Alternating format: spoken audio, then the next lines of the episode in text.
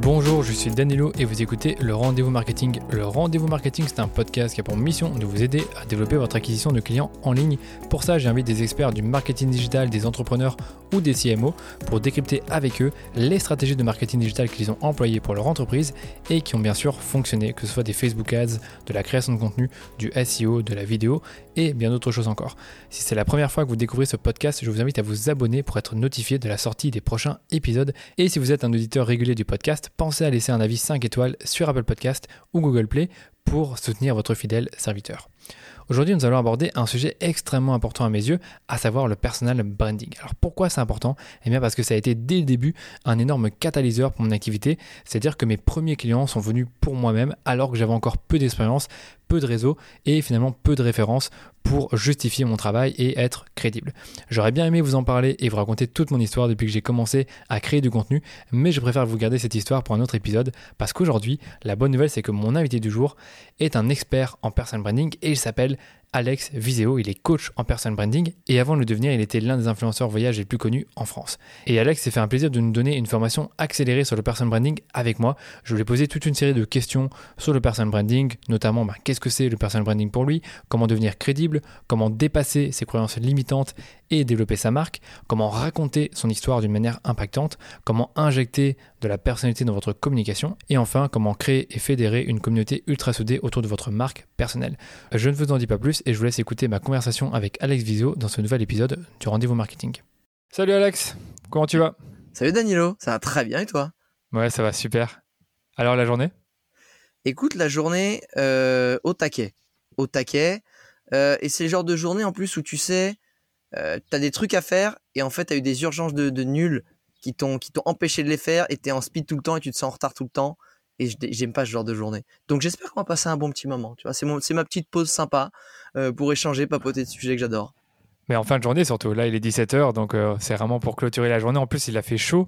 Alors je t'avoue que ma journée va pas se terminer avant, je pense 23h minuit, puisque euh, j'ai mon live. J'ai mon live. Tu sais, j'ai une formation en personal branding et c'est mon live hebdo de 21h, allez 23h, 23h30 souvent. Donc ah, tu les fais tard, toi, tes lives. De quoi? Ah, c'est intéressant. Tu fais tes lives assez tard, 21h. Moi, je fais souvent midi, 14h. Euh, non, parce qu'en fait, bah, les gens, euh, c'est pour inclure tout le monde. Parce que bah, ça, c'est un petit tips pour ceux qui font des lives. Ceux qui ont des enfants, euh, genre, si tu fais un live à 19h, bah, en fait, ils pourront jamais être là. Donc, c'est compliqué. Donc, c'est ouais, ça a été voté. 21h, c'est propre. Vraiment intéressant. Je ferai le sondage dans mes communautés pour les formations payantes et voir, voir ce qu'ils en pensent, mais j'ai rarement entendu les lives à 21h. c'est pas facile, mais en même temps, tu es plus tranquille, tu as moins de stress. Euh, surtout si tu as mangé avant. Donc, euh, ah, mais les gens, ils me demandent de rester, s'il te plaît. Au début, je faisais une heure. Après, je fais une heure et demie. Et après, il me dit, est-ce que tu peux même laisser tourner euh, si tu veux et tu t'en vas Et du coup, je laisse tourner. Les gens, ils échangent entre eux. C'est incroyable. Ok, donc tu fais un live Zoom dans lequel vous, vous discutez, quoi. Ah ouais, ouais, en fait. Et après, il y a des mini-rooms et tout, ouais. Ok, très très stylé. Bon, on aura l'occasion d'en reparler. Du coup, Alex, je t'invite aujourd'hui pour parler de personal branding sur le, le podcast, un sujet qui n'a pas encore été abordé, que je voulais aborder avec toi en particulier. Mais je pense que avant de commencer, ce serait top que tu nous racontes un peu ton, parcours et ce qui t'a mené à devenir coach en personal branding ou même formateur. Bien sûr, je vais essayer de la faire euh, très courte.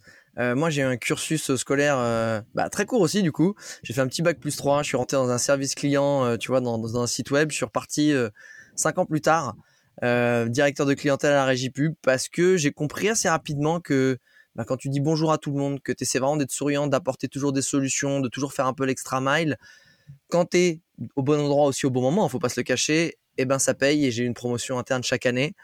Jusqu'au moment où je suis arrivé cadre à 25 ans, alors que tu vois, je sortais un peu de nulle part. Et, euh, et en fait, cette situation qui était un peu tout ce qu'on m'avait promis pour être heureux, je me sentais pas plus heureux, bien au contraire, versus quand j'avais 400 balles pour vivre en Erasmus en Espagne. Du coup, j'ai senti que c'était le bon moment pour moi de partir réaliser mon plus grand rêve. Donc j'ai claqué ma dème, je suis parti faire le tour du monde pendant un an. Et vu que le voyage était déjà une grande, grande passion pour moi, ben, j'ai voulu partager. Je voulais montrer à quel point le voyage, ça devait pas être une parenthèse dans la vie, mais ça devait être un tremplin, une espèce de stage intensif qu'il fallait faire le plus tôt possible. Donc j'ai commencé à faire un blog et des vidéos. Et, euh, puis en fait, je me suis jamais arrêté. J'ai reçu plusieurs récompenses qui m'ont donné envie de me dire, eh, peut-être qu'on peut en faire un métier. Parce que je te parle de ça, c'était en 2011. Blogueur, c'était même pas un métier. Influenceur, ça existait même pas. Donc euh, je suis, euh, j'ai voulu continuer à essayer d'avoir un job qui n'existait pas. Ça a pris trois ans jusqu'au moment où l'influence marketing s'est un peu créée, au moment où finalement bah, j'ai eu la chance de me positionner tout de suite comme un des premiers, des pionniers, influenceur voyage et qui surtout qui faisait de la vidéo. Et j'ai fait ça pendant 10 ans, jusqu'à il y a à peu près un an où j'ai eu besoin de nouveaux challenges, j'ai eu besoin de, de me recadrer par rapport à mes valeurs, tu sais, protection de l'environnement. Je me rendais compte que l'impact écologique du voyage, la façon dont il était fait aujourd'hui, c'était quand même compliqué. Ça allait beaucoup trop vite sur le dérèglement par rapport à la façon dont on prenait conscience des choses. J'ai préféré avoir l'humilité de me retirer n'ayant pas la vraie solution, en n'étant pas le meilleur exemple, parce que même si je suis toujours euh, aller dépenser au plus près des populations, être dans le respect, sortir des sentiers battus, je me déplaçais beaucoup, je prenais beaucoup l'avion, donc j'ai préféré me retirer. Et surtout, j'étais plus raccord à une de mes grandes valeurs qui est toujours évoluer, toujours sortir de sa zone de confort parce que bah en fait peu importe où j'allais je kiffais mais j'étais dans ma zone de confort en fait que ce soit euh, dans une pirogue euh, au fin fond de l'océan euh, ou en haut d'un mât d'un bateau tu vois c'était c'était mon quotidien. Donc à ce moment-là je me suis posé la question qu'est-ce qui me fait vraiment vibrer dans mon ancien job? J'ai compris que c'était les gens à réaliser leurs rêves. Et mon petit c'était le voyage. Et aujourd'hui ben j'ai réussi à continuer ça à aider les gens à réaliser leurs rêves à avoir la vie et le métier dont ils rêvent. Et mon outil c'est le personal branding et la stratégie de création de contenu. Top. Non, que c'est super inspirant déjà ce que tu as dit là. Mais c'est vrai que euh, je juste envie de rebondir là-dessus, c'est que en effet, le, voyage c'est top, ça te fait sortir de ta, zone de confort.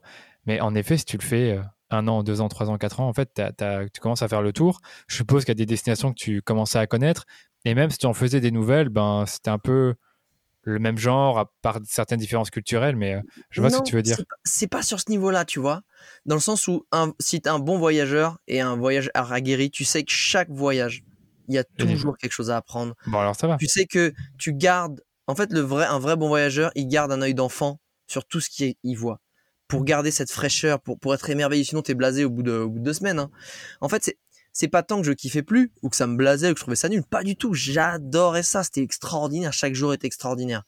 Mais je me sentais plus évoluer. Je me sentais stagné dans le kiff et moi, j'ai besoin de sentir que j'avance. J'ai besoin de sentir qu'il fallait que je passe à un autre chapitre. Tu vois, c'est comme dans un film. Il y a toujours un moment dans un film où, tu sais, tout se passe bien, que c'est cool, les personnages, ils sont heureux. Mais à un moment, il y a un challenge. Il faut relever un nouveau challenge. On pas relever de nouveaux défis. Où là, c'est compliqué, c'est la vraie aventure. Ben, j'ai eu envie de repartir à l'aventure, la vraie. Et c'était ma vie à moi. Et, et, là, on parle de fin 2019, début 2020, si je comprends bien. Exactement. Et tu identifies un sujet, pas un sujet, mais je dirais une idée euh, qui t'intéresse, qui te plaît, que, dont, dont, tu as envie de transmettre, et c'était le personal branding. Et pourquoi le personal branding en particulier, euh, en sachant que c'est pas forcément euh, quelque chose que tu faisais avant de, expliquer aux gens comment développer leur marque personnelle. C'est une super question dans le sens où, je comme je te dis, je me suis demandé, un, ce que j'aimais profondément faire, et deux, dans quoi j'étais bon naturellement, c'était quoi ma zone de génie, et trois, quelles compétences j'avais acquises, hormis être voyageur, durant ces dix dernières années d'influenceur voyage? Ben, moi, j'ai nourri pendant dix ans euh, ce métier-là sans m'en rendre compte. J'étais mon personal brand et parce que je créais justement beaucoup de contenu, ça me rendait visible, ça me rendait euh, un des référents, ça me faisait rayonner. Ben, les clients, ils venaient à moi en fait. Et finalement, le personal branding, ça sert à ça. Euh, on sait tous que c'est un enfer de démarcher ses clients, de mais c'est ses clients même quand tu es entrepreneur et que tu as un, site e-commerce, tu vois, c'est aller capter les nouveaux clients, des nouveaux leads ou alors euh, faire du phoning, c'est l'enfer.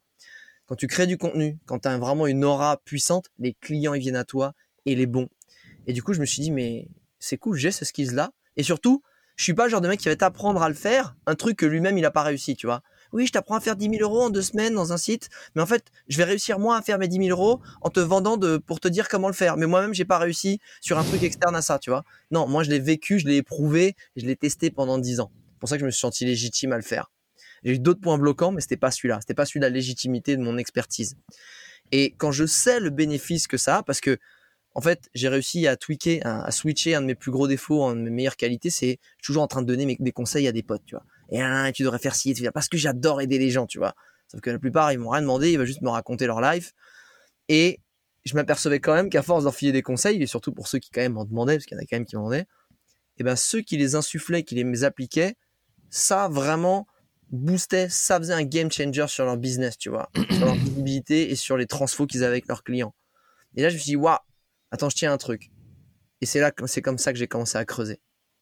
Ok. Tu as parlé d'un blocage à un moment. Tu as, dit que c'était pas la légitimité. Donc, ça, je le comprends totalement. Tu avais déjà une belle audience. C'était quoi ton blocage? Demander de l'argent aux gens. Dans dire, regarde, j'ai un produit absolument génial qui peut changer ta vie et ton business.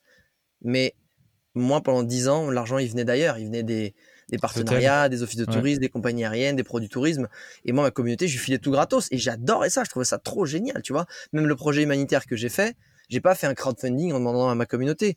J'ai utilisé ma notoriété pour aller lever du budget auprès des marques parce que j'avais cette visibilité, parce que je j'arrivais pas en tant que euh, du schmoll machin chose, j'arrivais en tant qu'Alex Viseo, on est top influenceur voyage en France. Donc ça sert. Et du coup, ben là, je devais switcher genre, hey, en fait, j'ai vraiment un truc qui peut changer ton activité pro, ta vie même du coup, ça change ton activité pro vu l'importance que ça peut avoir dans une vie. Et du coup, faut que tu l'achètes. Euh, et ça, c'était très compliqué pour moi psychologiquement. Ouais, c'est pas simple parce que bon voilà, tu, tu dois l'amener d'une certaine manière. Euh, d'une manière un peu euh, de, une sorte de réchauffement.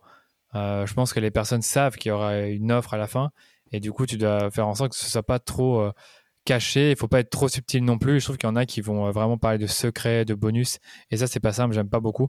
Je préfère vraiment quand on est clair et honnête dès le départ. Moi par exemple, j'ai fait un challenge pour parler de, de ma formation et j'ai dit dès le départ, voilà, c'est un challenge gratuit de 5 jours, mais n'oubliez pas à la fin, je vous aiderai à aller plus loin avec ma formation. Et au moins c'est clair, euh, comme de l'eau de roche. Et je pense qu'il y en a de plus en plus qui jouent la carte de la transparence et qui arrivent à, vendre de cette manière-là. Est-ce que toi, tu as expérimenté ça aussi? Bah, En fait, quand tu dis justement... Euh, faire de la filouterie, etc. Justement, moi, c'est ce que j'ai aimé dans le personal branding et dans la stratégie de création de contenu, c'est que t'es pas dans le pur sales, le hard sales, tu vois, ou les techniques de funnel. T'es dans du marketing bienveillant. Et vu que moi, la bienveillance, c'est une de mes valeurs fondatrices, ça m'a parlé parce que c'est je te donne, je te donne, je te donne pour bah, t'apporter de la valeur, t'aider, euh, te faire avancer plus vite, te, te, prouver que moi je suis bon, te prouver que ce que je te dis, bah en fait je te le dis pas juste je suis bon, mais je te prouve par A plus B en te donnant des tips que je suis bon. Et au bout d'un moment, je vais dire, hey, en fait, j'ai un truc à te vendre. Mais parce que j'ai créé une connexion avec toi, parce que je t'ai prouvé que j'étais bon, parce que je t'ai aidé de toute façon, bah, potentiellement, c'est à moi que tu vas, tu vas l'acheter ce produit et non pas à une autre personne. Parce que j'ai fait ce taf-là et je l'ai fait sincèrement et, et on s'est créé un lien par rapport à ma personnalité, parce que par rapport à des atomes crochus qu'on va avoir ensemble. Et justement, je vais repousser ceux qui sont pas du tout raccord avec, euh, avec tout ça. Tu as tout dit, parce que pour moi, la création de contenu, c'est avant tout de l'apport de valeur, mais aussi, comme tu dis, la création d'une connexion entre toi et la personne qui, euh, bah, qui consomme ton contenu. Et enfin, bah, on va dire, tu vas créer la légitimité envers, euh, bah, ton, ton, envers toi-même et ton offre. Et donc, c'est vrai que si tu produis un très bon contenu, logiquement, tu auras des très bons taux de conversion. Si tu produis un mauvais contenu, malheureusement, ça ne marche pas. Donc, sinon, c'est pour ça que tu dois travailler ton contenu.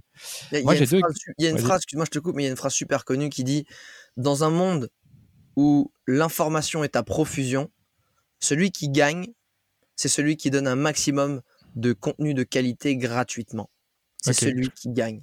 Parce je que, pas, fait, je connaissais pas celle-là, mais elle, est, très bien, évidemment. En fait, c'est ça. Il y a tellement de contenu. Faut pas avoir peur de donner du contenu gratuitement. Parce que du contenu, il va être disséminé un peu partout. Tu vas le voir de temps en temps. Ça va être un peu dans le désordre. Et finalement, quand tu achètes un produit ou par exemple de la formation en ligne, là pour parler vraiment, ou de, l'information, ou, ou une solution, t'achètes un truc rapide qui t'emmène d'un point A à un point B avec une méthode. entièrement d'accord, ouais. C'est ça, c'est ça, c'est le temps et l'énergie que t'économises.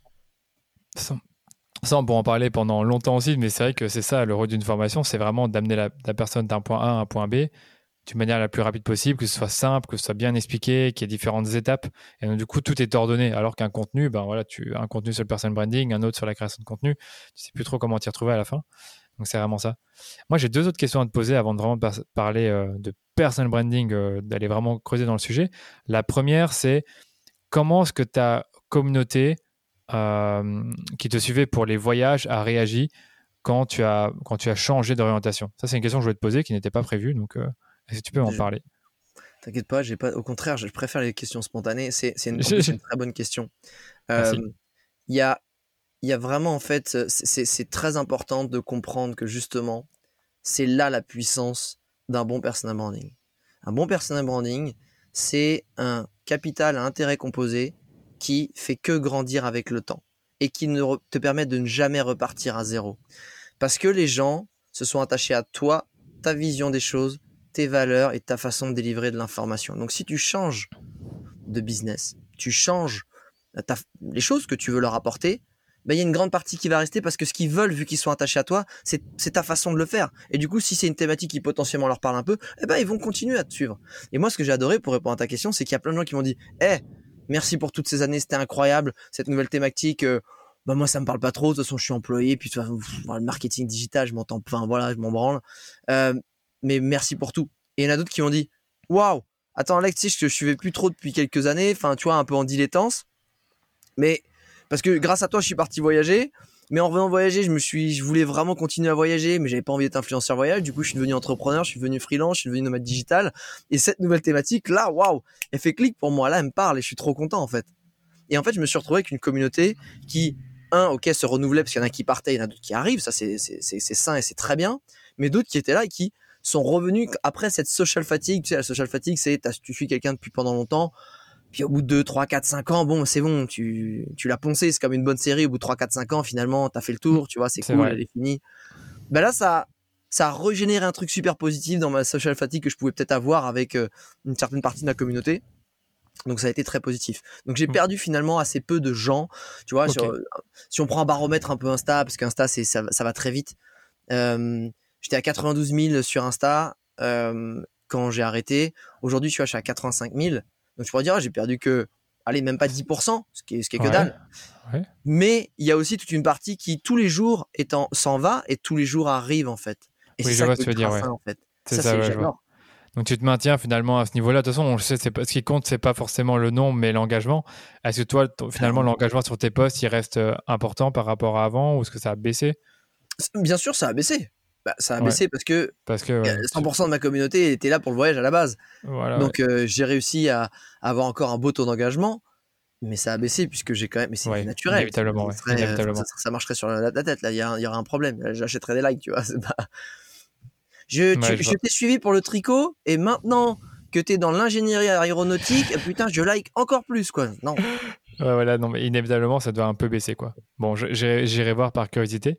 Et euh, une autre question pour euh, vraiment, avant de faire la transition. Donc, tu parlais de la difficulté de vendre ton savoir. Euh, toi, es plutôt, tu préfères le vendre de quelle façon? Est-ce que c'est plutôt une formation, un coaching, donc one-to-one, ou alors un bootcamp C'est ce qu'on voit de plus en plus. J'aime bien ce concept-là, vraiment d'accompagner peut-être 10 entrepreneurs. Tu leur parles beaucoup, une fois toutes les semaines, tu fais des réunions, des calls, comme tu disais, vers 21h. Euh, c'est quoi ton. Qu'est-ce que tu préfères Qu'est-ce qui te semble le plus efficace pour transmettre ton, savoir? Pour transmettre, moi, mon savoir, en fait, moi, j'ai ça dépend la démarche que tu as, ça dépend la mission de vie que tu as. Moi, ma mission de vie, c'est d'aider un maximum de gens à avoir la vie et le métier dont ils rêvent. Donc, ma partie dans cette mission-là, c'est de me dire comment je fais pour toucher un maximum de gens. Et comment aussi j'évangélise un maximum de gens et je sensibilise à cette thématique qui me semble important. Donc, je fais de la formation en ligne pour justement pouvoir, grâce à l'économie d'échelle et au nombre, baisser un maximum le prix de ce que je transmets, qui vaut très cher, mais j'essaie de le, mettre au minimum de ce que je peux pour que justement il y ait un maximum de gens qui aient accès.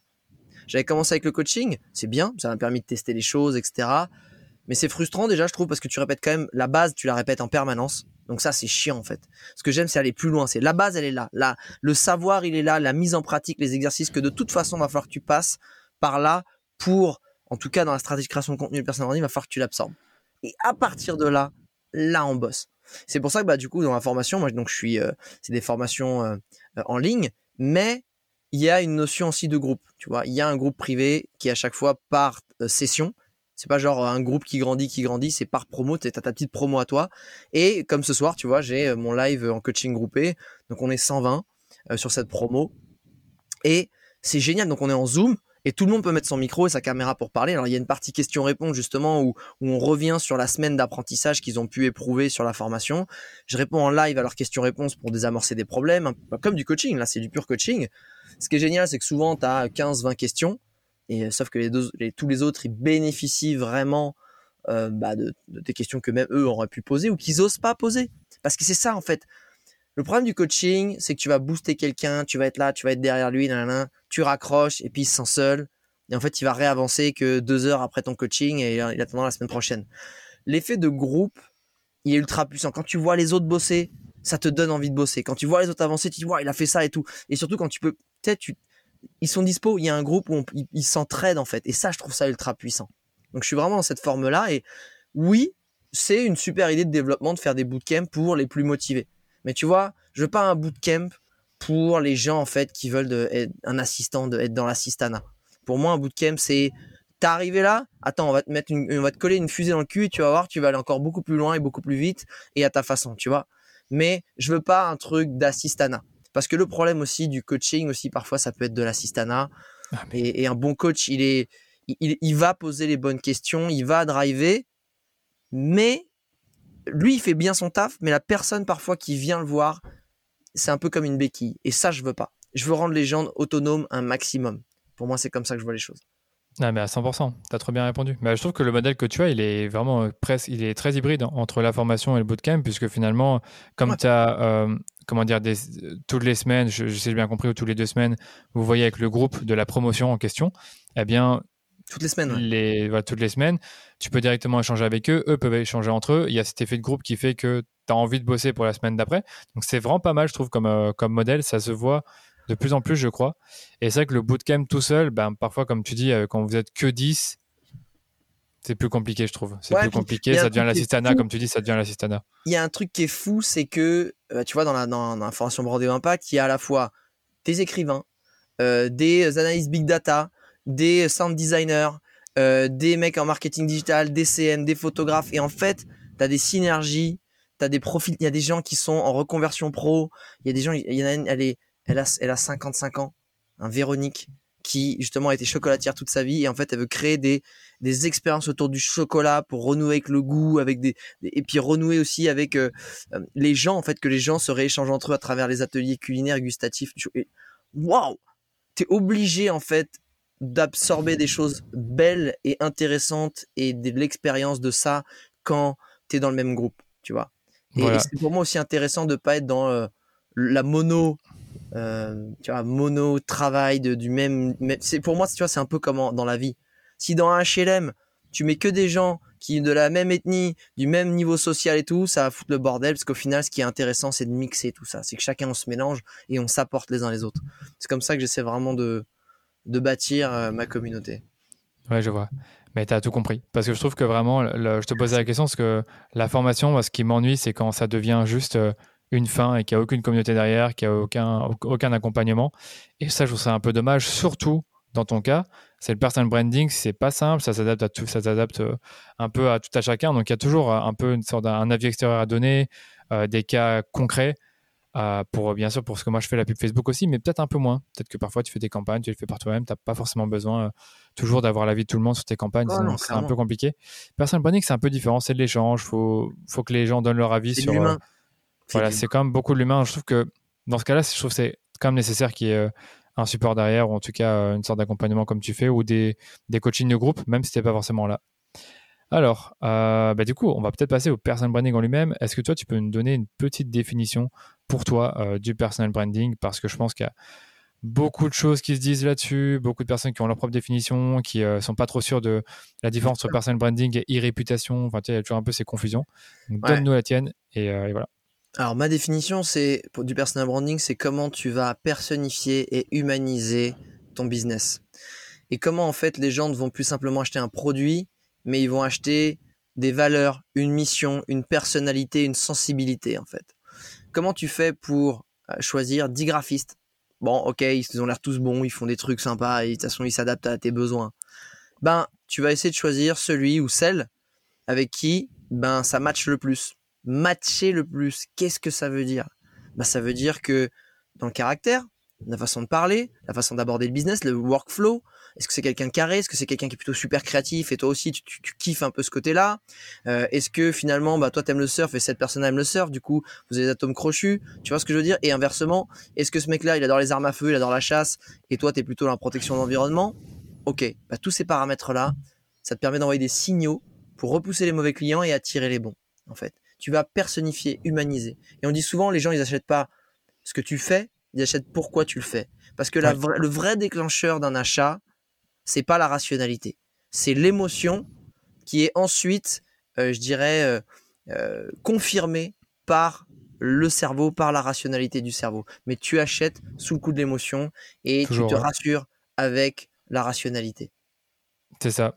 et, du coup, tu parlais de humaniser une entreprise, de personnifier une entreprise. Donc, du coup, ça suppose que si vous êtes, par exemple, à 10 dans une entreprise, est-ce qu'on peut quand même créer une personal brand? Bien sûr, tu vas en fait avoir, pour, pour moi, tout le monde peut pas forcément, s'il y a que, s'il y a 10 personnes en permanence, tu vois, c'est comme dans une série. Il n'y a pas 40 personnages dans une série. Tu en as 3, 4, 5. C'est un truc en fait qui, même dans n'importe quel grand film, tu as 3, 4, 3, 4 personnages principaux. C'est à peu près, je dirais, euh, le seuil psychologique qui te permet de bien mapper dans ta tête qui fait quoi, qui est quoi, comment on est et surtout t'attacher aux gens.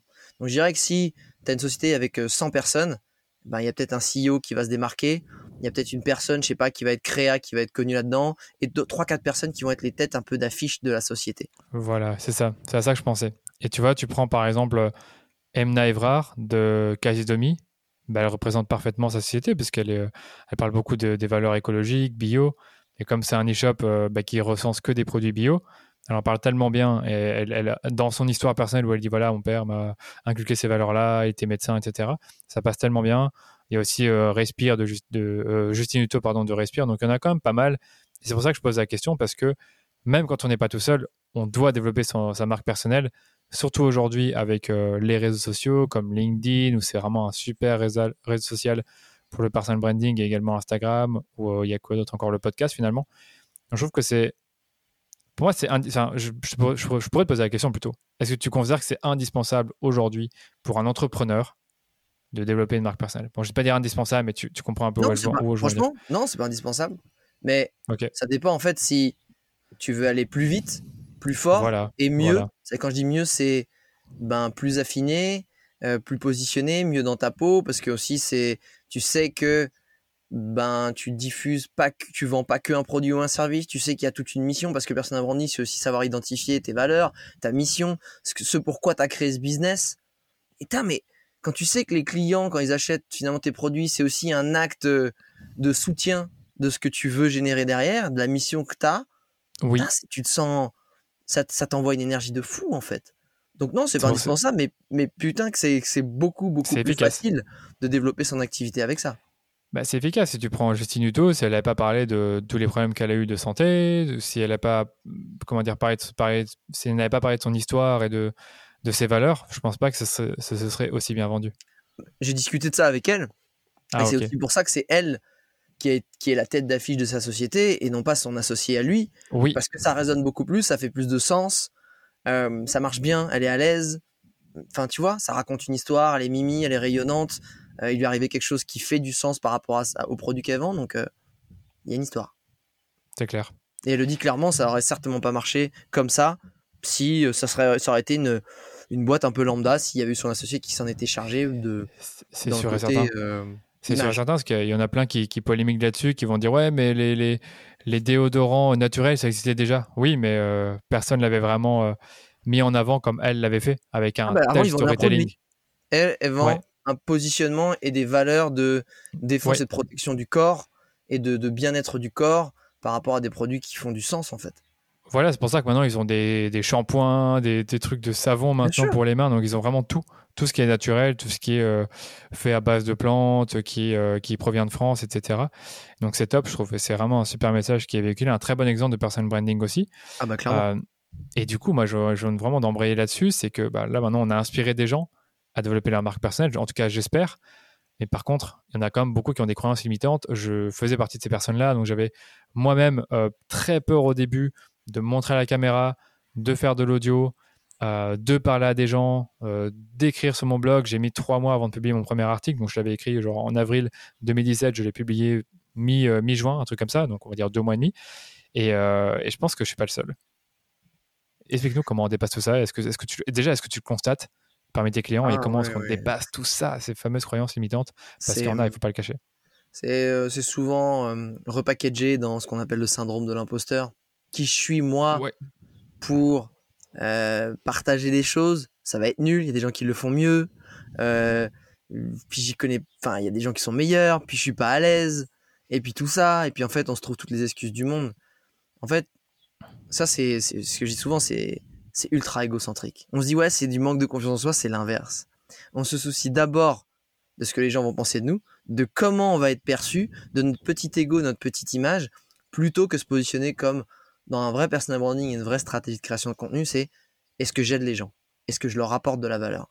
Et est-ce que et, en fait, quand tu as vraiment envie d'aider les gens, parce que du coup, au final, quand tu montes un business, tu vends pas un produit, tu vends une solution. Tu as une envie profonde de pouvoir apporter une solution à un problème donné.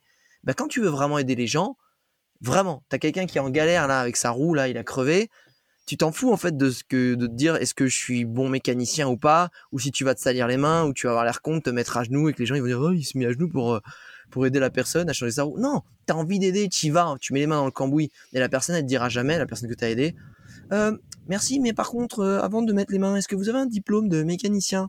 Non, elle va dire ouais putain mais c'est trop gentil mais vous embêtez pas. Non si. Si si, j'ai envie de t'aider en fait. Et en fait, quand tu te mets dans une dans une vraiment dans un état d'esprit d'aider les gens, tu, peux pas avoir le syndrome de l'imposteur parce que ce que tu veux c'est déjà un, tu t'en fous du regard de ceux qui savent plus parce que c'est pas c'est pas c'est pas tes clients, c'est pas les gens auxquels tu t'adresses, c'est pas ta cible. Toi, par rapport à ton expertise et au niveau où tu en es aujourd'hui, tu vas aider les gens qui sont plus en dessous, moins avancés, moins expérimentés. Et la grosse erreur que les gens font, c'est de se dire, bah, ce que je sais, tout le monde le sait c'est évident. Enfin, moi, je le sais, c'est bateau. Incroyable, ouais. C'est incroyable. Et c'est tellement. En fait, c'est même pas une erreur, c'est que c'est dans nos têtes. On se dit vraiment que ce qu'on sait, les autres le savent aussi. C'est une sorte de biais, voilà, un biais cognitif. Euh, il y a plein de trucs, tu te dis, euh, quand tu en parles, ça te paraît super logique, mais ça l'est pas pour tous. Et donc, du coup, euh, en fait, tout le monde a quelque chose à apprendre. C'est ça que je veux dire. Tout le monde. Même un, même un enfant de 15 ans, il peut apprendre plein de trucs parce qu'il a, il a vécu pendant 15 ans, il a appris plein de choses. Donc, d'office, il a une expertise dans quelque chose, ou une expertise, ou, en tout cas une, des connaissances que, que, d'autres personnes n'ont pas. Exactement. Non, c'est, vraiment important de comprendre que euh, tu n'es pas là pour avoir l'approbation des experts quand tu crées du contenu, parce que les experts ne t'achèteront pas ton produit, parce que les experts ne te feront pas vivre, et les experts ne, dit, ne te permettront pas de, que ton business aille bien. Non, toi, c'est tes clients. Et les clients, c'est quoi? C'est des gens qui ont des problèmes auxquels toi, tu as une solution. Et en fonction de ton expertise, de ton avancée, eh ben, c'est pour ça qu'on dit souvent qu'il faut nicher très très euh, étroitement son client idéal et son problème. Parce qu'au début, ben, autant être très spécifique. Si t'as pas une énorme expérience, t'as pas 10 ans, t'as pas... sois très spécifique. Comprends, toi, avec ton expérience et, les skills que tu as, le problème précis que tu peux résoudre et résous le problème de ces gens-là. Et quand tu as appris d'autres choses, ouvre un petit peu, et ainsi de suite, et ainsi de suite, et ainsi de suite. C'est là où je voulais en venir, tu as très bien résumé ça. C'est qu'au début, si tu essayais de t'adresser à tout le monde avec ton message, si toi tu commençais à dire euh, je peux t'aider à développer ta, marque personnelle pour développer ton e-commerce, pour développer ton business de consulting et tout, ça aurait été un peu compliqué de délivrer cette promesse. Alors que là, tu as dû te focus de manière euh, générale euh, en parlant de soit d'une sous-catégorie du personal branding, je sais pas exactement, mais c'est vrai que j'ai remarqué aussi que c'était pas simple au début quand tu essayes de délivrer beaucoup de messages, beaucoup de contenu tu t'éparpilles un peu. Et je pense que un truc que moi je faisais euh, par, euh, comment dire, sans le faire exprès au début, c'est que je j'avais envie de parler de choses que je connaissais pas bien, donc je faisais plein de recherches dessus, puis après j'en parlais, et je trouve que ça, ça sonnait pas toujours bien. Et après j'ai appris vraiment à ne parler que de choses que je connais, que j'ai déjà expérimentées, et euh, bah, qui me plaisent aussi. Parce que je pense que quand tu fais ce qui te plaît, c'est dans quoi tu es bon, et en plus ça, que, que, que tu l'as déjà expérimenté, c'est parfait. Je suis entièrement d'accord. Mmh. Voilà. Et du coup, euh, c'est fini. non, je rigole. Et du coup, quand Ça on. Bah, c'était bien. Allez, on va prendre l'apéro. Qu'est-ce que tu veux? C'est, On est dans un rythme super calme. Euh, non, ce que j'allais te dire, c'est que bah, une fois que tu te lances sur les réseaux, sur euh, LinkedIn, sur Instagram, j'ai pas forcément envie aujourd'hui de parler d'un réseau social en spécifique, parce qu'on a déjà beaucoup parlé sur ce podcast. Mais comment tu vas construire ta crédibilité quand tu crées ton contenu, qu'on ne te connaît pas encore euh, et, finalement, voilà, tu, pars de zéro. Tu pars de zéro. Comment est-ce que tu fais? Surtout, même toi, tu l'as, tu l'as revécu euh, sur peut-être sur LinkedIn où tu, t'es mis à parler de, de personal branding, de création de contenu. Comment tu as fait ça? Ou comment tu, conseillerais une personne qui démarre euh, lorsqu'elle veut montrer son expertise sur un réseau? Ouais, non, c'est, une question, c'est la question sur laquelle, à partir de laquelle il faut partir, c'est entièrement raison. C'est pour ça que dans ma formation, je même pas que je, c'est pas une formation sur un réseau social. C'est une formation pour comprendre comment parler de soi, de son business et sur n'importe quel réseau social en fait.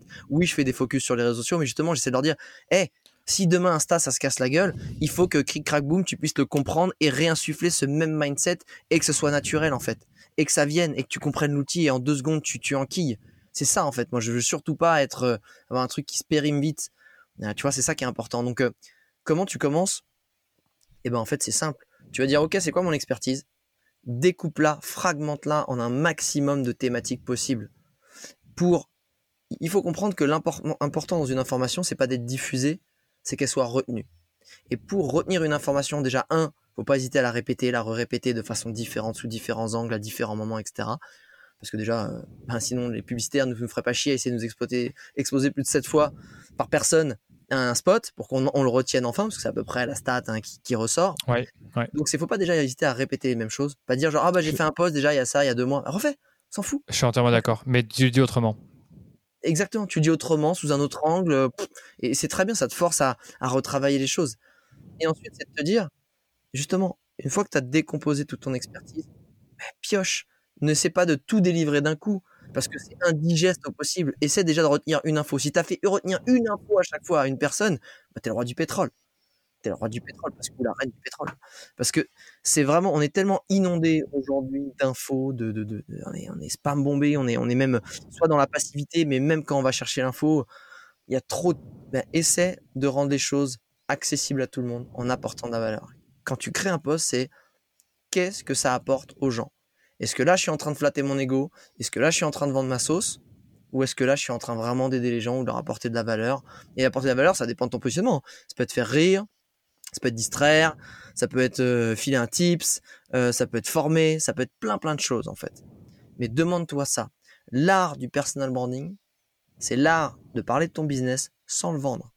Et si tu veux pas le vendre, faut que tu apportes de la valeur. Mais tu vas utiliser la thématique de ton business pour apporter de la valeur.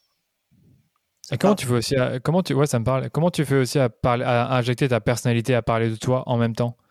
C'est-à-dire quand tu fais ton, quand tu donnes ton, ton contenu Comment tu arrives à faire passer un message sur toi, sur ta personnalité, sur. Euh, regarde, tu l'as fait tout au long de ce podcast. Tu as dit, putain, c'est vrai. Moi, j'ai fait cette erreur-là, en fait, de machin. Puis, puis en fait, j'ai mis trois mois à, diffuser, euh, à diffuser mon premier article. Alors qu'en fait, j'aurais dû le diffuser. C'est vrai que c'est un peu dommage parce que du coup, j'ai perdu du temps. Et ben, en fait, c'est ça. On ne demande pas d'avoir la science infuse. On ne demande pas. En fait, l'avantage du personal branding, c'est que tu n'as pas besoin d'être le meilleur.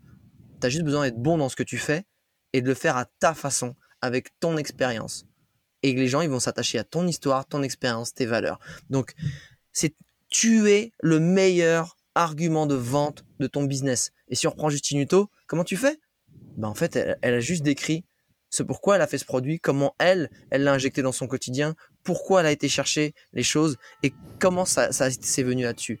Et c'est aussi simple que ça en fait. C'est vraiment te dire comment, qu'est-ce que je ressens, quel a été mon processus moi dans cette expertise? Et comment moi, ben parce que j'ai le recul et parce que j'en ai tiré les bonnes leçons, j'ai identifié les problèmes et j'ai identifié les solutions, et ben tu vas toujours en fait apporter ça, problème, solution.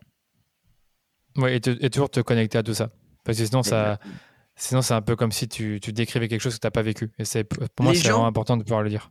Veulent pas des solutions qui sortent d'un chapeau comme ça, des grands trucs, euh, euh, vas-y, des grandes phrases toutes faites. Oui, il faut faire.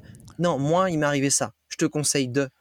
Voilà. Et quand tu as l'humilité de dire, quand tu l'humilité de dire, voilà, c'est ma version des choses, c'est c'est ce qui m'est arrivé et voilà la solution que moi j'ai trouvée et parce que si je suis comme ça et comme ça, ben moi ça m'a apporté ça et de diffuser comme ça, et ben là tu personnifies. Là tu restes humble tu ça unique. et t'apportes toi ta pierre à l'édifice. Et tu rends ça unique parce que toi et moi on peut euh, apprendre les mêmes choses sur le personal branding plus ou moins mais toi, tu vas le, dire d'une manière différente et tu vas rendre ton message unique par rapport au mien parce que tu auras des expériences différentes et des, et des histoires différentes à raconter, je trouve. Et c'est pour ça que c'est tellement important de pouvoir raconter, faire du storytelling de manière générale. Donc, euh, donc voilà ce que je voulais rajouter là-dessus. Euh, j'avais une autre question qui me venait en tête, mais que j'ai perdu euh, dans sur, le, sur le fil. Donc oui, attends, oui, voilà, c'est ça. C'est que je t'ai parlé rapidement d'audio et de vidéo aujourd'hui. Est-ce que tu penses qu'il faut être là-dedans, dans l'audio, dans la vidéo, il faut se montrer finalement, tu vois, qu'il faut vraiment, pour, pour montrer sa personnalité, pour parler aux gens, pour toucher? Parce que franchement, j'ai l'impression qu'à l'écrit, c'est devenu très compliqué. En fait, c'est très compliqué. C'est En fait, c'est les émotions, elles passent beaucoup plus facilement avec un visage, avec un sourire, avec un ton de voix, avec une petite voix comme ça, s'il y en a qui aiment bien, ou avec une grosse voix de narrateur. Mais en fait, encore une fois, tu crées du lien en créant de l'émotion, tu crées de l'achat en créant de l'émotion et de l'attachement. Et, et, ça, qu'est-ce qu'il y a de plus puissant? Eh ben, Un regard, un sourire, une façon de t'exprimer. Et même quand tu es, tu vois, dans ce podcast, pour ceux qui écoutent le podcast euh, et qui voient pas les extraits audio ou la caméra, la vidéo qu'on est en train d'enregistrer, eh ben, je pense qu'ils sentent que je suis en train de sourire, en train de parler là, tu vois. Alors que si je dis la même chose et que je parle pas et que je souris pas, ben, je pense qu'ils vont le sentir aussi. Et en fait, le but c'est pas d'être tout le temps en train de sourire ou de faire la gueule, c'est pas ça, c'est de te dire, quelle est moi ma personnalité? Quelle est ma personnalité? J'ai pas besoin encore une fois d'être le meilleur, j'ai besoin d'être moi. C'est le seul truc qu'on pourra pas pomper, c'est ta personnalité. Sinon, ça, ça se verra de toute façon et ça sera mal fait. Donc, sois toi-même et finalement, tu attireras les clients qui te ressembleront, la communauté qui te ressemblera. Et c'est ça qui est le plus important. Clairement. Clairement, parce que justement, je voulais aborder ce sujet de la personnalité, parce que c'est un truc, euh, je pense qu'il y a beaucoup de personnes qui n'osent pas totalement montrer leur personnalité dans un contexte professionnel, et pourtant on sait que c'est important. Qu'est-ce que tu penses de ça? C'est-à-dire, est-ce que tu penses que c'est une mauvaise idée de ne pas le faire? Ou une, ou, une bonne idée, je dirais, de le faire, mais est-ce qu'il y a des limites, je dirais, à, respecter pour, euh, Il y a une différence entre, entre parler de soi et parler de sa vie intime. Dire par exemple, moi j'ai des enfants et dans ma vie d'entrepreneur, enfin moi non j'en ai pas mais c'est un exemple, hein. euh, enfin je crois pas. moi dans ma vie d'entrepreneur, un des socles qui me permet de me ressourcer, de prendre du recul et de jamais partir en burn-out ou de, trouver toujours la motivation, c'est les moments que je passe avec mes enfants. Je sais pourquoi je le fais. Ils me, remettent les pieds sur terre, ils me remettent de la légèreté dans ma vie, etc. T'es pas obligé de montrer la tête de tes enfants. Tu peux les prendre dans tes bras avec une photo de tes enfants et on voit pas leur tête. Et t'as pas filmé tes enfants en train d'avoir un moment. Tu vois, tu peux partager ça et le dire. T'es pas en train de partager la discussion ou les moments que tu as eu avec tes enfants. Tu vois, tu peux dire la même chose avec tes potes. Moi, eh ben, un truc qui me recharge toutes les semaines, c'est la soirée poker que je fais avec mes potes le vendredi soir. Waouh, j'oublie tout, on rigole, euh, on se prend pas la tête, etc. T'es pas en train d'enregistrer la conversation et le contenu des conversations que tu as avec tes potes tu partages la notion et la valeur que ça peut aussi inspirer les gens. C'est de se dire, putain, mais c'est vrai, moi je, sais que les potes, c'est vraiment un truc important et je, je consacre pas ce temps-là. Ce mec-là qui est successful ou cette nana-là qui est successful, elle, elle le fait, putain, mais il faut trop que je l'implique, faut que je le réimplémente dans mon quotidien, tu vois. Ça, c'est du personal branding. C'est tu positionnes quelles sont tes valeurs, quels sont euh, tes piliers, et puis comment tu vas délivrer de la valeur aux gens en te dévoilant sans être dans le voyeurisme. C'est ça la différence c'est parler du concept sans dire vraiment le contenu. C'est là la puissance du truc. Je vais pas raconter la discussion que j'ai avec mes potes. Par contre, dire ouais, grâce à eux, ça me permet toujours de garder les pieds sur terre parce que moi j'ai des potes qui sont qui s'en foutent complètement du digital, de l'entrepreneuriat, c'est des salariés et ils me gardent les pieds sur terre et que ça me remet dans une autre réalité parce que des fois on est dans notre bulle quand on est entrepreneur. Ça, je vais te le dire, mais je vais pas te dire ce qu'on s'est dit entre nous. C'est ça la différence entre l'intimité et le partage de soi. Ouais, là, tu étais plus loin vraiment en parlant de tout ce qui est euh, montrer un peu sa vie perso. Mais c'est vrai que ça aussi, c'était un des thèmes que je voulais aborder rapidement, mais tu en as bien parlé. C'est que finalement, tu montres du faux perso en quelque sorte. C'est-à-dire que tu vas parler de ta vie personnelle sans vraiment, sans vraiment parler, c'est ça que je veux dire. Ah non, non, bien sûr que c'est du perso. C'est pas de l'intime. Il y a une différence entre personnel et intime. Et voyeuriste, tu vois. Moi, je moi, c'est quand même très personnel de te dire, je sais pas, euh, eh, moi, je me fais une balade tous les jours en pleine nature parce que ça me c'est ma movie hour, comme je l'appelle. Je suis pas mon tel, je vais me balader. C'est perso, c'est un truc à moi, tu vois. Je fais du journaling ou je fais de la méditation. C'est un truc perso. Mais tu vas pas le montrer. Tu mais, dire, mais tu, peux prendre une photo, mais je vais pas te, je vais pas me filmer en train de, tu vois, il y a des moments en fait intimes. Si par exemple dans la méditation, je sais pas, je, sais pas pour X raison, je vais avoir peut-être les larmes qui montent ou je vais avoir, j'ai un, sentiment de bien-être. Ben, ça, je le garde pour moi peut-être, tu vois. Mais c'est le concept qu'il y a derrière, c'est les leçons que j'en tire. Voilà, mais ça, je pense, moi, je suis le genre de personne, j'ai du mal à le faire, ça. À montrer certaines choses de ma vie personnelle parce que je ne sais pas trop euh, comment le faire. Est-ce que je dois, comme tu disais, euh, euh, juste une photo? Est-ce que tu le filmes? Est-ce que tu le filmes pas? Est-ce que tu le Mais en fait, c'est qu'est-ce que tu as à apprendre aux gens derrière? Qu'est-ce que ça apporte non, Je suis entièrement d'accord. C'est ça, qu'est-ce que ça apporte toujours? C'est toujours un peu le message, c'est comment tu vas inspirer, aider, éduquer. Exactement. Ce que tu veux, quoi, finalement. Hmm. Est-ce que tu fais ce poste-là juste pour te mettre en avant ou est-ce que tu fais vraiment ce poste-là parce que tu te dis que ça va être utile à des gens? Et on le remarque, hein, les postes où justement tu ne parles que de toi, mais tu vas jamais connecter ça à un besoin, un problème, à, une question que les gens se posent, ça marche pas tant que ça. Bah, ça peut marcher quand tu as déjà créé une communauté qui est engagée. Et du coup, ils en avec toi. Tu as raison, c'est ça. C'est quand, quand tu t'appelles, euh, ah, j'invente, hein, je donne vraiment les, j'extrapole, mais avec Kylie Jenner et que tu mets une photo et que tu mets même pas de description, ça marche. Mais bon. Il y a encore. il y a aussi des opérations chirurgicales et, 10 ans dans les réalité, mais c'est une autre dimension là. C'est une autre dimension, c'est clair. Ouais, ça c'est encore un autre sujet. Euh, j'ai une autre question. Euh, que j'ai jamais posé avant euh, dans, tout ce qui est personal branding, c'est par rapport au ah, charisme. branding, je me suis dit dans ce podcast et tout, je me suis dit, wow, ok. Dans, bah, dans ce podcast aussi, finalement. Dans ce podcast ouais, parce que si jamais parlé de personal branding, ouais, c'est pas trop dur. Ouais, mais bon, des fois, on, on, frôle un peu le sujet avec certains, avec certains euh, invités du podcast. Et eh bah, frôle-moi d'un rapport... peu, plus près, vas-y. Ben voilà, c'était par rapport au charisme, tu vois. Et je trouve que les marques personnelles qui sont très fortes, on le sait, c'est des entrepreneurs, ou peu, importe que ce soit entrepreneur ou pas, mais ils sont charismatiques. Tu vois, il y a quelque chose qui fait que. Ah ouais? Ouais, je sais pas. Je, tu le remarques. Elon Musk, il est charismatique? Ou il est impressionnant, flippant, de productivité? En fait, ce qu'il faut comprendre, c'est qu'on confond aussi charisme avec extraverti.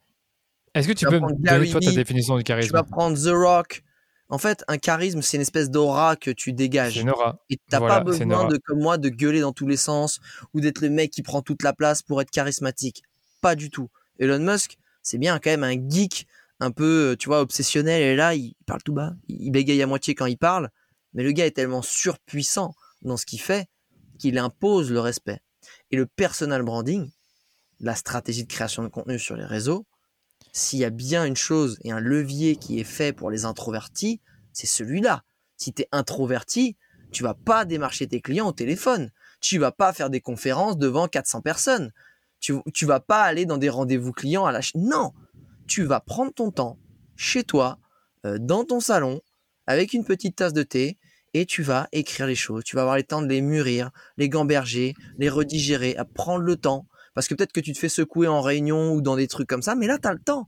Tu as le temps d'enregistrer, de réenregistrer, de réenregistrer ton podcast ou ta vidéo. Le personal branding et la stratégie de création de contenu, c'est la meilleure arme de tous les gens introvertis.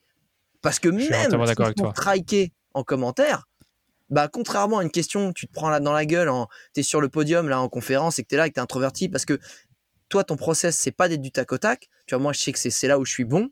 Bah, il y en a d'autres c'est pas ça et ça les rend pas moins bons ils vont peut-être sortir une meilleure réponse que moi. Mais ils ont besoin de processer le truc. Et si tu as un commentaire qui te casse les couilles, qui t'a sapé le moral, ou, et tu veux y répondre de façon intelligente, putain, mais tu sais quoi, va respirer, t'as tout ton temps, c'est ça qui est génial. C'est fait pour les introvertis. Oui, mais bon. Le charisme, faut pas le confondre avec extraverti. Et le charisme, il se crée quand vraiment, en fait, tu sais ce que c'est que le charisme? C'est quand tu deviens la personne la plus motivée et la plus convaincue et la plus intense de la salle. Mais pour être intense, tu peux être intense en silence. Tu peux être ultra puissant et motivé sans dire un mot, juste en montrant par les actes. C'est tout. Voilà, moi c'est comme ça que j'ai défini, c'est que quand tu es ultra compétent et que ça se ressent en quelque sorte, tu es compétent mais que tu communiques bien.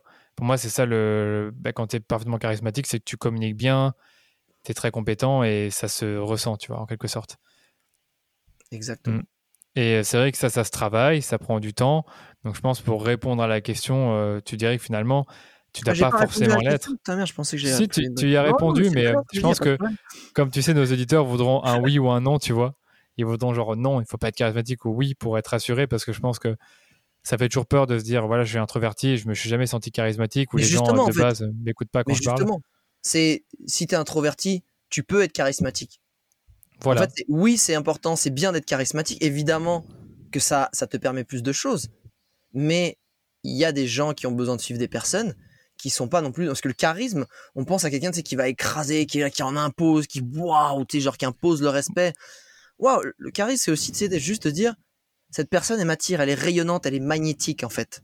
Voilà, et il y a des gens qui ne peuvent pas supporter mon débit de parole le, le côté énergétique le truc genre waouh, je les agresse avec toute cette énergie et c'est ok, c'est tant mieux. parce que eux, à côté de ça, ce qui est formidable, c'est qu'ils vont peut-être aller prendre un autre expert en personal branding qui va parler comme ça, qui va peut-être être plus comme Danilo Duchesne, qui est très dans la douceur, qui est très dans le débit de parole, qui est très calme, qui est beaucoup plus peut-être pédagogue dans une approche très lente, très agréable et qui absorbe, qui permet pour des gens de plus facilement absorber l'information. Tu vois ce que je veux dire? C'est ça qui est important de comprendre. J'aime bien ce que tu dis là par rapport à ça. Tu aimé vraiment de, de... Danilo Duchesne que j'ai faite Bah écoute, ouais, parce que j'essaie vraiment aujourd'hui de, de, me poser dans les interviews, de parler très lentement, chose que j'arrive pas à faire quand je suis en solo. Quand je suis en solo, j'arrive pas et je me trouve justement moins charismatique et j'ai l'air moins compétent quand je suis en solo, alors que quand je suis dans une interview, je suis très à l'aise, on, on converse. Euh, je, reconnais que mes interviews sont préparées.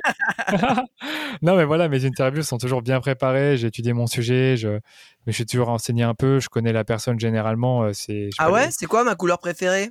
Je, dirais le vert. Je dirais le vert. Je sais pas pourquoi. Je dirais le vert. Totalement, totalement faux, puisque c'est effectivement une des couleurs euh, de ma nouvelle charte graphique parce que quand j'ai fait un virage de ouais, déjà ça, ouais, déjà ça. de commande d'influenceur voyage à expert personal branding, j'ai voulu créer un nouvel univers pour qu'on comprenne aussi ce virage. Mais du coup, bah, ma couleur préférée, c'était mon ancienne couleur euh, prédominante partout, c'était le bleu. Ouais, vert ou bleu, c'est une de ces deux-là. Une de ces deux-là, ouais, ça se ressentait. De toute façon, tu vois, je, je connais quand même la personne. Enfin bref, dans, tous les cas, les interviews, j'adore parce que c'est cool, c'est posé. C'est pas moi qui dois répondre aux questions, c'est moi qui pose les questions, donc c'est toujours plus simple. Et j'en ai une autre pour toi, c'est euh, ce que je te disais avant le podcast il y a deux trois semaines, c'est l'aspect communautaire. C'est qu'on a des personnalités très influentes qui n'ont pas vrai, qui, ont qui, sont connues, euh, qu'on admire, mais qui n'ont pas vraiment cet aspect communautaire. C'est-à-dire, ils ne sont pas proches des gens, ils répondent jamais aux commentaires. Euh, l'un des exemples qui me vient en tête, c'est Neil Patel. Il est très connu dans le marketing et pourtant, tu sais que tu peux le joindre par tous les moyens. C'est jamais lui qui va te parler parce qu'il a tout délégué, parce qu'il y a des gens qui répondent pour lui. Mais à l'inverse, il y a d'autres personnes comme, euh, euh, je sais pas moi, il y a Aline Bartoli de Debibou. Tu sais qu'elle va répondre à tous les commentaires. Il y a une grosse communauté, ils sont très soudés. on connaît toute sa personnalité par cœur. elle fait beaucoup de stories. les gens sont vraiment là pour elle. Euh, et, pas juste pour son, et pas juste pour son expertise. Euh, je pense que c'est plus ou moins pareil pour toi aussi. Euh, du coup, est-ce que pour toi, personal branding et communauté, c'est quelque chose qui est lié? Est-ce que tu dois créer une belle communauté pour avoir une marque personnelle forte ou est-ce que les, finalement les deux ne sont pas vraiment liés? En fait, ce qu'il faut comprendre, ce que les gens comprennent vraiment pas, je crois, c'est que un réseau social, et quand tu as un compte Instagram, un compte TikTok, une chaîne YouTube, c'est une boutique virtuel. Est-ce que ça te viendrait à l'esprit, quand il y a quelqu'un qui rentre dans ta boutique, de pas lui dire bonjour, de pas parler avec lui, de pas essayer de comprendre ses besoins? C'est juste, tu crées un putain de showroom. Donc, soit tu as un showroom où tu viens et les gens y repartent, et au final, bon, bah, t'as pas converti. Ça t'a pas servi à grand chose d'avoir 400 personnes dans ton showroom dans la journée, plutôt que 3-4 qui sont passés, mais qui ont acheté pour 400 balles, tu vois. Et en fait, c'est ça. Mais surtout les gens qui se lancent. Parce qu'après, effectivement, bah, ça tourne un peu tout seul, j'ai envie de dire. Parce que tant mieux, tu as, créé un effet qui un effet boule de neige et tu as, niqué le game et c'est très bien. Tu as créé de l'engagement, tu créé. Les gens ont, de l'affect, ont de l'admiration, donc c'est bon. Mais quand tu démarres, chaque commentaire, chaque en message privé, mais tu prends. Mais moi, tu sais quoi, le nombre, encore aujourd'hui, tu m'envoies un message sur LinkedIn, je te réponds en audio. Je te réponds en audio. J'adore, moi j'adore. Et, et sur Insta, je réponds à quasiment tous les messages. J'essaye un maximum, je reçois beaucoup, beaucoup. Mais j'essaye et pas genre merci.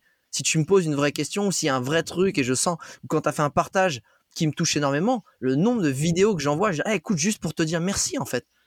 Moi, ce que je veux, c'est que les gens ils comprennent que ça m'a touché, que ça m'a fait plaisir, que j'ai compris qu'ils m'ont aidé, qu'ils ont partagé.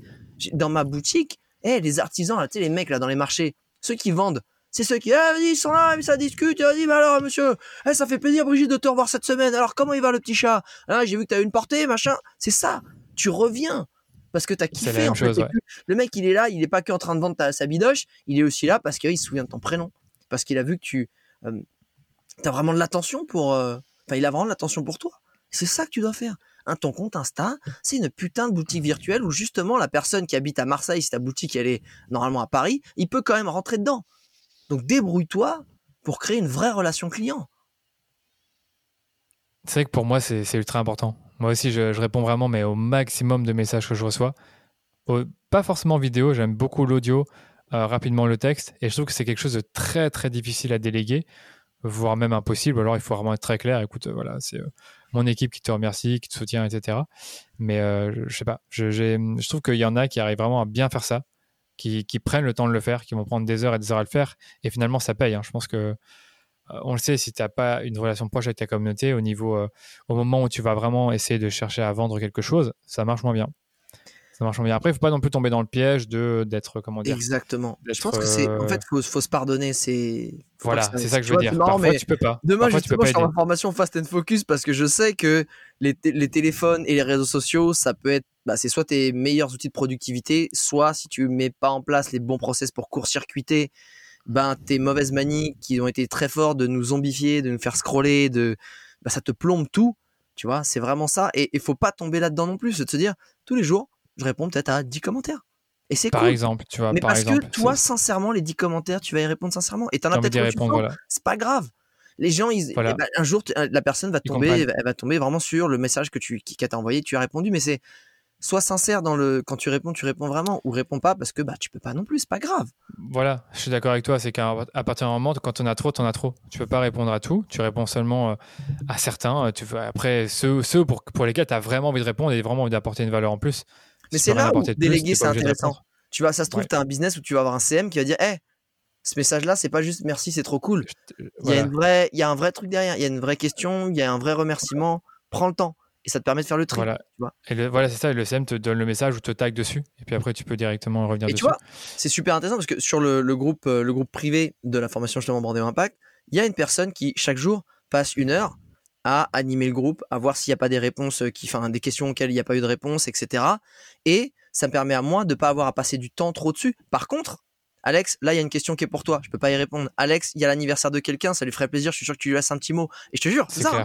Et du coup, ben, moi, c'est trop bien. Ça fait du temps. Et quand j'interviens, j'interviens bah, les, les, 4, 5, 10 minutes dont ça m'a été nécessaire. Je suis pas resté tous les jours une heure. Et du coup, c'est très bien. C'est vraiment ce que je veux faire. C'est vraiment vers là que je veux tendre. Et on sait que c'est pas facile hein, de trouver une bonne personne pour ça, euh, qui va être aussi à même de répondre aux problématiques et, et, répondre bien comme un membre à part entière de ton équipe, euh, qui peut te, comment dire, qui peut devenir un second toi, on va dire, en quelque sorte, un mini toi. Donc euh, c'est hyper important. J'avais une autre question par rapport aux communautés, parce que tant que j'y suis, vu que toi, as, tu parlais d'une communauté de 90 000 fans, sur, abonnés plutôt sur Instagram, sur Facebook, je pense qu'on avait aussi euh, dans les 100 000. Est-ce que tu as des conseils pour fédérer une communauté? Parce qu'on l'a dit, les deux ne vont pas, euh, sans, enfin l'un ne va pas sans l'autre. Tu as quelques conseils en plus que finalement d'être... Euh, vas-y, je t'en prie. Vraiment les bases du personal branding, les, les, grands, les grandes choses qu'il faut mettre à plat pour arriver à bien le construire après, c'est vraiment de te demander qui tu veux devenir, c'est quoi tes valeurs, quel problème tu résous, c'est quoi tes points faibles, c'est quoi ta personnalité, c'est quoi tes signes distinctifs, c'est quoi ton univers graphique, c'est quoi les défauts que tu vas avoir? Parce que s'il y a bien la seule chose qui te relie, toi et moi, Danilo, et avec Cristiano Ronaldo ou euh, bah, Donald Trump, malheureusement, c'est des défauts, c'est des erreurs, c'est des points faibles. Et quand tu as quelque chose en commun avec quelqu'un, tu te sens, la personne se sent connectée à toi, elle se sent plus proche de toi. Donc le fait de savoir aussi d'être capable de partager ben, les erreurs qu'on a commises, les points faibles sur lesquels on bosse en tirant des conclusions vraiment importantes et de partager pour apporter de la valeur aux gens, tu crées, tu crées de l'attachement.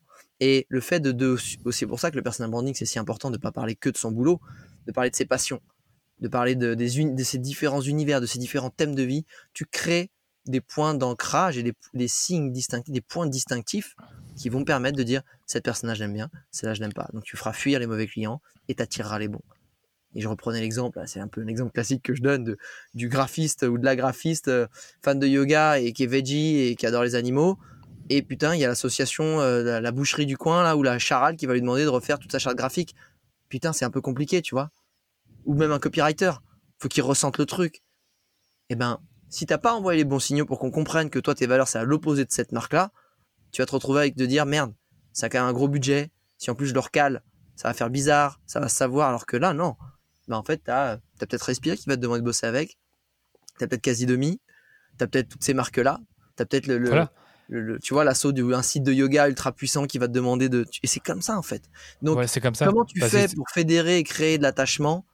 Ben, soit toi, identifie tes différents points qui, qui, font que tu es toi, donc des signes distinctifs, des traits de personnalité. Les traits de personnalité, on en a plein. Garde-en 3-4. Parce que quand tu prends n'importe quel personnage de série ou de cinéma, ah, les mecs, c'est des super personnages ultra simples. Ils ont 3-4 traits de personnalité que tu peux comprendre facilement. Parce que ce que tu comprends facilement, tu le retiens facilement. Et du coup, ce que tu retiens facilement, bah, tu t'y attaches si ça te parle. Et, il faut les définir. J'avoue que c'est un truc que j'ai fait, que j'ai pris le temps de faire à l'époque. Moi, j'aime beaucoup ce trait que j'ai, c'est d'être hyper franc, honnête. J'aime bien l'humour et j'aime bien rester pro, faire des choses vraiment bien carrées. Et je pense que c'est des choses qui se ressentent dans mon, dans mon contenu. Ça plaît beaucoup. Je reçois souvent des commentaires. Voilà, je me, euh, ton contenu. Ouais, j'ai voulu travailler avec toi. Ouais, tu m'en avais parlé. Là. Les nudes, que tu reçois, c'est cool. Les, les, nudes, ouais, je reçois des nudes aussi. non, c'est une blague, c'est une blague. Ah ouais, ah, Quoique, quoique, quoique. Non, bref, euh, par rapport au contenu, je t'assure que j'ai beaucoup de personnes qui vont me dire voilà, j'ai rejoint ta formation parce que je trouve que ton contenu est hyper carré ou je t'ai contacté pour ça. J'ai vraiment un client qui m'a dit écoute, j'aimais tellement bien ton site et le message que tu véhiculais avec, ça m'a donné envie de travailler avec toi. Donc, un client agence. Et ça, c'est un truc qui m'a fait beaucoup plaisir parce que je regarde les moindres détails. Peut-être que c'est une perte de temps dans certains cas, mais moi, c'est important pour moi de le faire. Et euh, une dernière chose que je voulais rajouter, c'est que moi, j'adore, j'adore les contenus où je vais euh, synthétiser des leçons apprises, des échecs, des erreurs. Euh, je sais pas, ça marche, ça marche tellement bien. J'aime tellement le faire. Je sais pas comment ça se fait. C'est une sorte de voyage pour moi, l'entrepreneuriat, que j'aime le faire, le partager sur ce podcast, sur les réseaux. Et je n'hésite pas à le faire. Tu en as parlé un tout petit peu, tu as parlé de, parler de tes qualités, de tes défauts, mais je trouve que les erreurs et les leçons qu'on apprend, c'est un truc très important aussi de le communiquer. Euh, ça peut être n'importe comment, hein, via des stories, euh, des newsletters, des podcasts.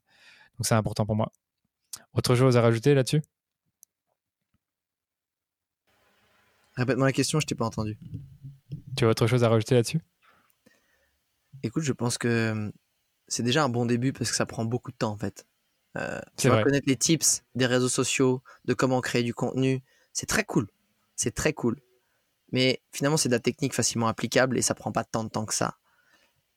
Mais si tu n'as pas en amont vraiment pris le temps de faire ce travail sur soi, ah, ça ne sert pas à grand chose. C'est vraiment important et ça prend du temps parce que tu vas chercher dans tes tripes et tu te poses des bonnes questions. Tu te dis, ah, en fait, ouais, faut.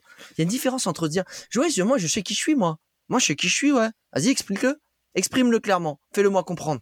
Bah en fait, je suis. Ah ouais. Ah ouais, mettre des mots. Ah ouais, que ce soit pas chiant, que ce soit captivant, que ce soit sincère, que ce soit honnête. C'est pour ça, c'est un puzzle qu'il faut construire tout doucement, tu vois. Et je te dis pas que je le ferai bien là maintenant. Si tu me demandais de le faire, je le ferai pas, sûrement pas euh, super bien. Je connais mes qualités, je connais mes défauts, mais euh, vraiment définir exactement qui on est, c'est pas simple. Si tu as des conseils là-dessus, avec plaisir tant qu'on y est, sur comment est-ce que tu vas parler de toi, comment est-ce que tu vas euh, synthétiser en, en, une minute ce que tu fais, qui tu es, pourquoi tu le fais. Si tu as des conseils, vas-y avec plaisir. Bien sûr. Euh, il y a vraiment euh, une chose qui est importante. Déjà, c'est euh, apprends à faire, fais quelques tests de personnalité qui vont faire ressortir ou confirmer ou infirmer des choses auxquelles tu t'attendais pas. Demande, fais ce qu'on appelle un 360 review. Demande l'avis à tes proches. C'est quoi tes points forts, c'est quoi tes points faibles, vraiment. Et du coup, tu vas. moi, j'ai en coaching ou même en formation, il y en a, ils ont dit ça a piqué. Genre, il y en a, ils m'ont dit putain, mon associé m'a dit que j'étais arriviste et antipathique. Et il dit, mais je ne comprends pas, ça fait 10 ans qu'on bosse ensemble et le mec me sort ça. Et je... Parce qu'il y a une vraie différence entre ce que tu crois dégager comme image et la façon dont les gens te perçoivent. Et le personal branding, c'est finalement construire ce pont-là pour que vous vous rejoigniez sur l'image et la façon dont tu as envie d'être perçu. C'est vraiment ça qui est important. Donc fais des tests, demande l'avis autour de toi, apprends à raconter ton histoire, écris ton histoire sous différentes formes. En une forme, tu vois, moi j'ai raconté, me raconter mon histoire euh, avec euh, en 2-3 minutes comme je te l'ai fait. C'était très bien. Je peux la faire en 20 minutes et je peux te la faire en une phrase. Parce que à, tout moment, il faut savoir être prêt pour être la personne la plus motivée, convaincue et à l'aise de la salle. Plus tu es dans cette... Et tu peux le faire de façon ultra posée et tranquille, comme tu peux le faire de façon ultra animée. Mais si tu es cette personne-là, ça te rend magnétique, ça te rend inspirant, ça crée de la valeur autour de toi, et bah du coup tu vas créer une communauté autour de toi beaucoup plus facilement, beaucoup plus facilement. Donc ça c'est les premières choses. Et puis après, essaie de trouver cette fameuse euh, punchline qui te permet de dire euh, qu'est-ce que tu fais en fait, qui tu es, quel est le problème que tu résous? Et à qui tu t'adresses? C'est ça. Moi, tu vois, je, te donne un exemple. Je donne un exemple. Moi, aujourd'hui, mon métier, je suis expert en personal branding j'aide les entrepreneurs, les freelances ou les sportifs à donner à leur business la visibilité qu'ils méritent grâce au personal branding et aux réseaux sociaux. Terminé. Et je pense que tu as que compris. Ah, moi, je, ça, là, je l'ai aussi, cette tagline-là. Vas-y. Écoute, moi, je suis Danilo Duchesne et j'aide les entreprises à développer leur business, leur, à générer de la croissance grâce aux pubs Facebook et Instagram. C'est clair comme de l'eau de roche. Et là, c'est ça. Après, c'est pour l'agence. De dire de trucs, je suis expert Insta. Le problème des gens, c'est qu'ils donnent un job donne-moi une putain de solution en fait.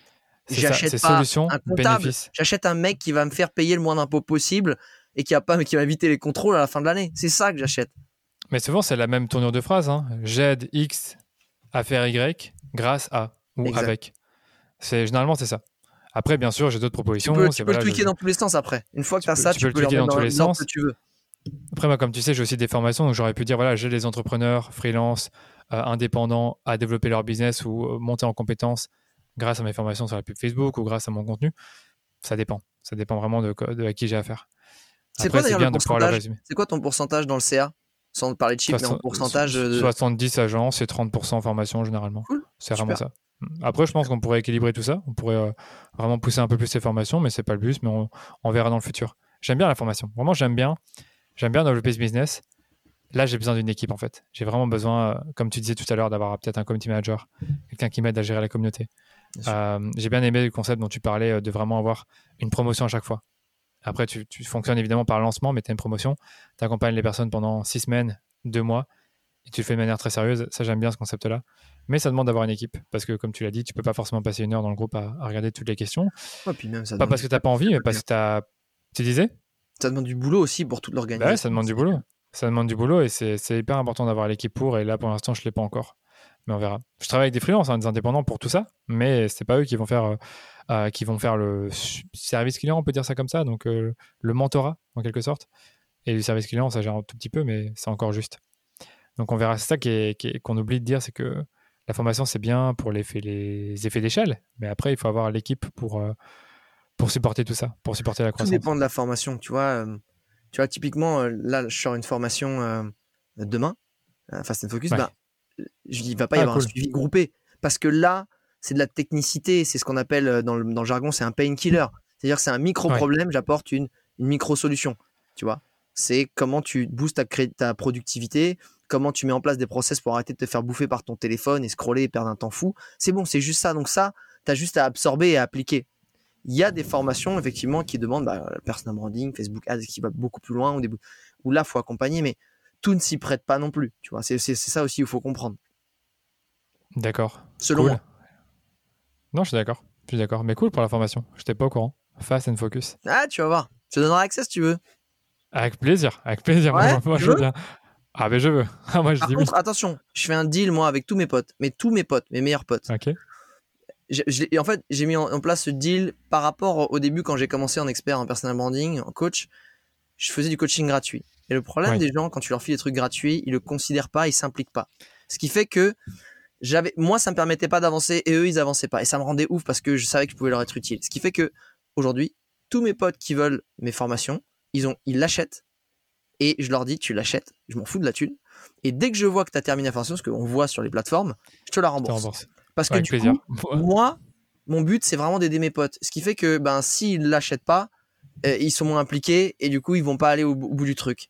Donc c'est vraiment comme ça. Donc euh, achète-la, va au bout. Elle est, assez courte, elle est puissante. Il y a 57 méthodes.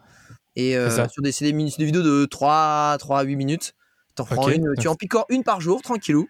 Et dans deux mois, euh, voilà, c'est remboursé. Ah, c'est top. Écoute, ouais, je vais me le noter. Envoie-moi envoie le lien après, je le ferai. Parce que c'est vrai que moi, j'aime pas trop les formations qui sont trop trop longues, mais si tu me dis que tu as une astuce par jour, c'est tellement simple, c'est 3 minutes. Et c'est ça que déjà ça, c'est bien packagé parce que si tu parles de productivité et que tu fais des vidéos d'une heure, c'est compliqué à, à les digérer. Mais franchement, envoie-moi ça après le podcast. Je, propose qu'on passe à la suite rapidement. Mais en, gros, moi, j'avais quasiment terminé mes questions et j'en avais une dernière dont je t'ai parlé au début. C'est que hier, j'ai fait une stories sur mon compte Instagram et j'ai interrogé ma communauté pour en savoir plus sur leurs problématiques liées au personal branding. Très, très bon réflexe. Ouais, j'ai eu cette idée de quelqu'un, euh, je ne connais pas, euh, influenceur voyage. non, bref.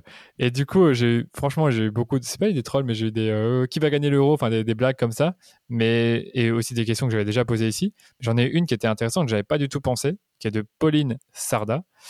Et elle me demandait, comment quantifies-tu tes efforts en personal branding? C'est-à-dire quand tu, tu crées du contenu. Efforts ou ta conversion? Je pense qu'elle parlait des efforts. Je peux regarder la, je peux regarder rapidement la question si je la retrouve, mais, je pense qu'elle parlait vraiment des tu quantifies l'impact sur ton business du personnel Oui, voilà, oui, oui, c'est ce qu'elle voulait dire, c'est ce qu'elle voulait dire en gros. Très bien. Mm. Euh, alors Pauline, euh, je, vais te répondre très très sincèrement et très facilement. C'est quand Coca-Cola fait de la pub en 4 par 3 euh, dans les stations de métro, dans, sur l'autoroute, sur les, les stades, etc. C'est compliqué en fait de se dire cette affiche là, elle a généré euh, tant de ventes de Coca-Cola. Ok?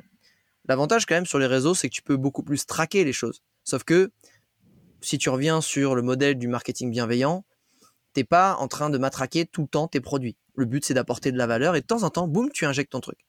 Ce qui fait que comment tu vas voir que ton personal branding il a un impact sur ton business, c'est déjà est-ce que si tu une freelance, est-ce que des clients ils viennent à toi? Est-ce que tu eu un premier ou deux premiers clients ou clientes qui sont venus sans que tu les démarches. Déjà, c'est le cas, c'est que tu as gagné en fait. Et quand tu commences à avoir un flow continu et qui grandit avec le temps, parce que c'est toujours pareil, de gens, de clients qui passent à l'achat, qui, qui demandent tes services, ou même tout simplement où tu commences à être invité sur des super podcasts comme celui de Danilo Duchesne, et que tu n'as rien demandé et qu'on est venu à toi pour te le proposer, là, c'est que tu as commencé à avoir un impact. En fait, tu, je jure, dans la, dans la promo numéro 1 de Brandéo Impact, donc c'est la formation que j'ai en personnel, les gens, ils comprenaient pas. Je dis, mais les gars, produisez du putain de contenu qui a de la valeur, faites-le sincèrement, vous allez, vous allez halluciner. Parce que si tu veux que ton business il fleurisse, il faut que tu aies l'attention des gens. Parce que sinon, s'ils savent pas que t'existes, ils peuvent même pas, euh, même si t'es génial, même si t'as le meilleur produit du monde, s'ils savent pas que t'existes, ils peuvent pas t'acheter ton produit ou prendre tes services. Produit du contenu. Tu vas, si tu crées, tu crées potentiellement de la visibilité. De la, visibilité, tu auras peut-être l'attention des gens. Et à partir de l'attention des gens, tu vas commencer à transformer en fait.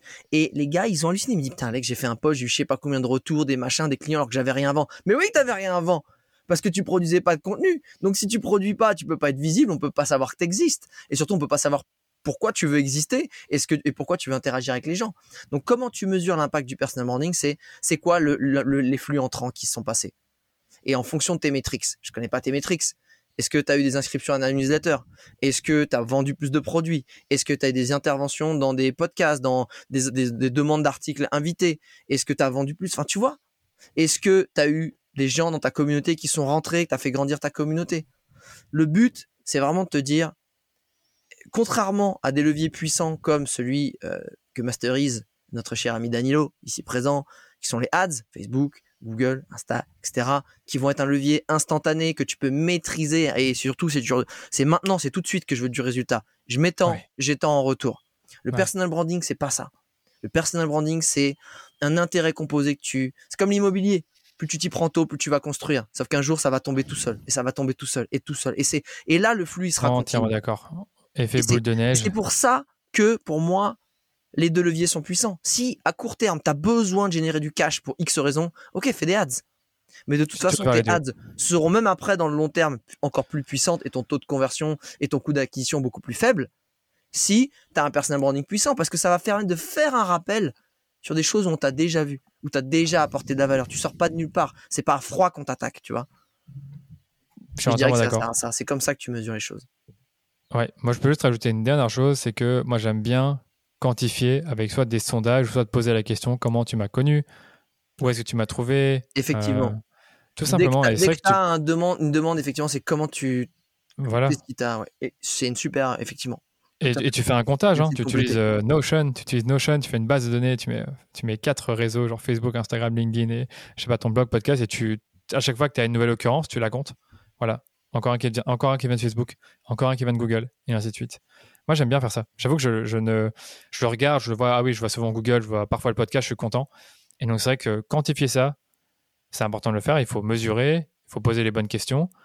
Euh, il faut aussi installer certains outils de tracking, mais bon, voilà, c'est pas toujours ce qu'on préfère parce que c'est c'est pas toujours la réalité, mais c'est quand même déjà bien. Si tu suis au moins les ventes, les inscriptions, comme euh, comme disait Alex, également euh, les interventions dans des podcasts, et si à chaque fois on te contacte sur LinkedIn, bah, c'est que ta présence sur LinkedIn aide beaucoup. Donc il y a ça aussi, c'est où est-ce qu'on t'a contacté? Si on t'a contacté sur Instagram, c'est que bah, voilà, ta présence sur Instagram, elle, elle cartonne, elle te permet de cartonner. Voilà Alex, j'ai terminé pour le personal branding avec toi.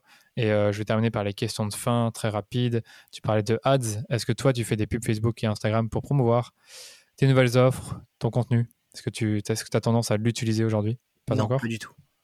Ok, pas du tout. Pas du tout parce que justement, euh, j'ai pas encore. Euh, euh, j'ai envie de prouver encore plus la puissance, on va dire, du, de la stratégie de création de contenu avec du reach naturel euh, pour, pour moi avoir le meilleur argument possible pour, euh, ben, pour prouver que ça fonctionne en fait.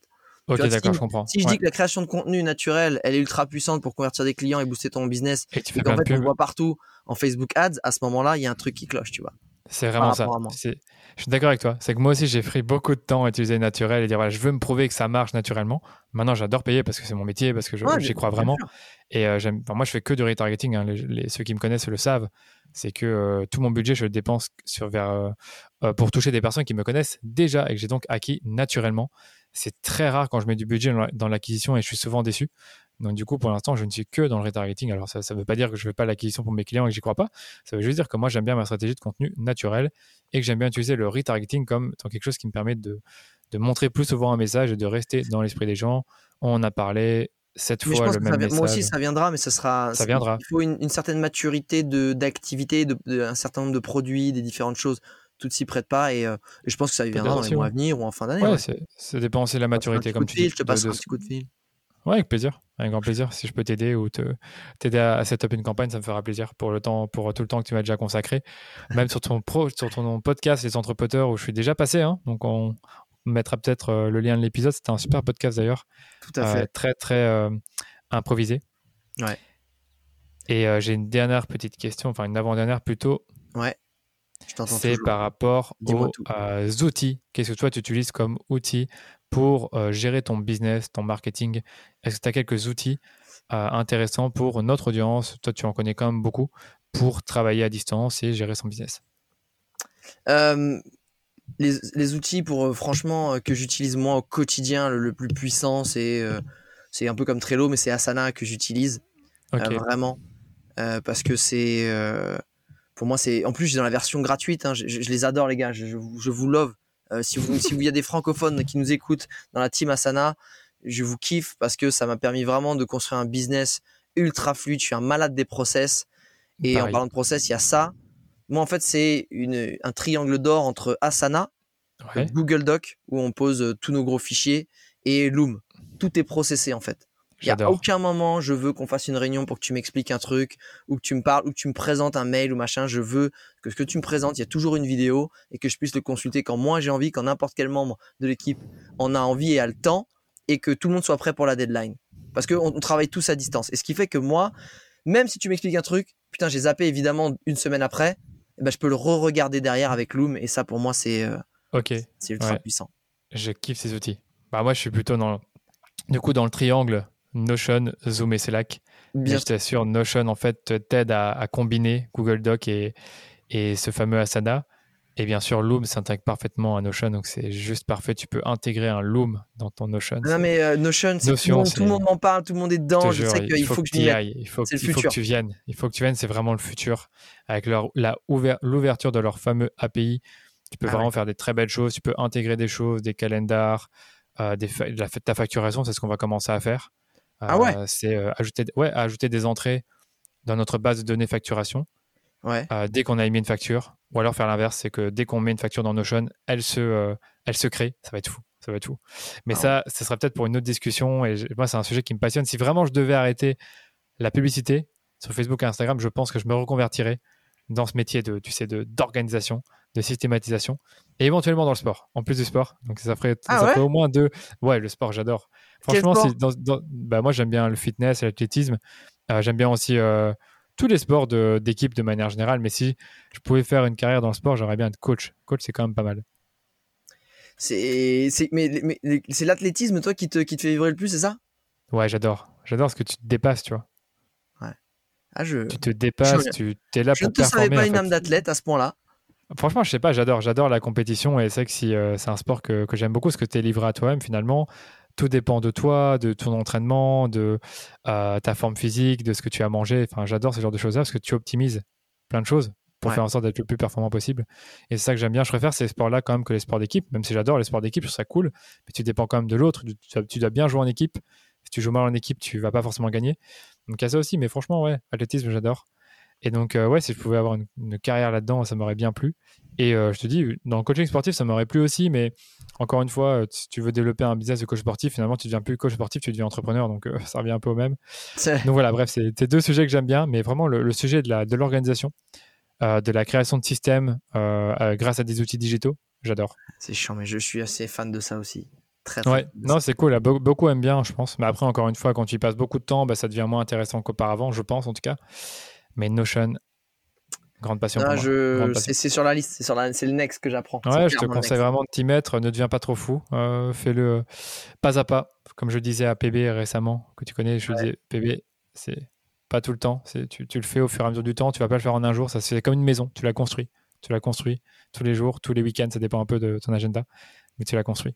Donc Notion, pour ceux qui nous écoutent, donc N-O-T-I-O-N, c'est un super outil.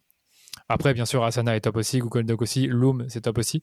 Euh, Loom n'est plus totalement gratuit, étant donné que maintenant, on est limité à 5 minutes et c'est très frustrant, donc vaut mieux passer à la version payante. Ah il ouais, faut quand même bien les, payante, ouais. Ouais, faut quand même bien les rémunérer, faut pas déconner ouais. non plus. Ouais. Faut pas exagérer non plus, c'est pas très cher en plus. Donc, euh, donc voilà. va. Voilà, Alex, j'ai terminé. Est-ce que tu, où est-ce qu'on peut te retrouver, s'il te plaît? Est-ce que tu peux nous dire euh, euh, où te contacter, où te suivre et euh, Bien sûr. Voilà.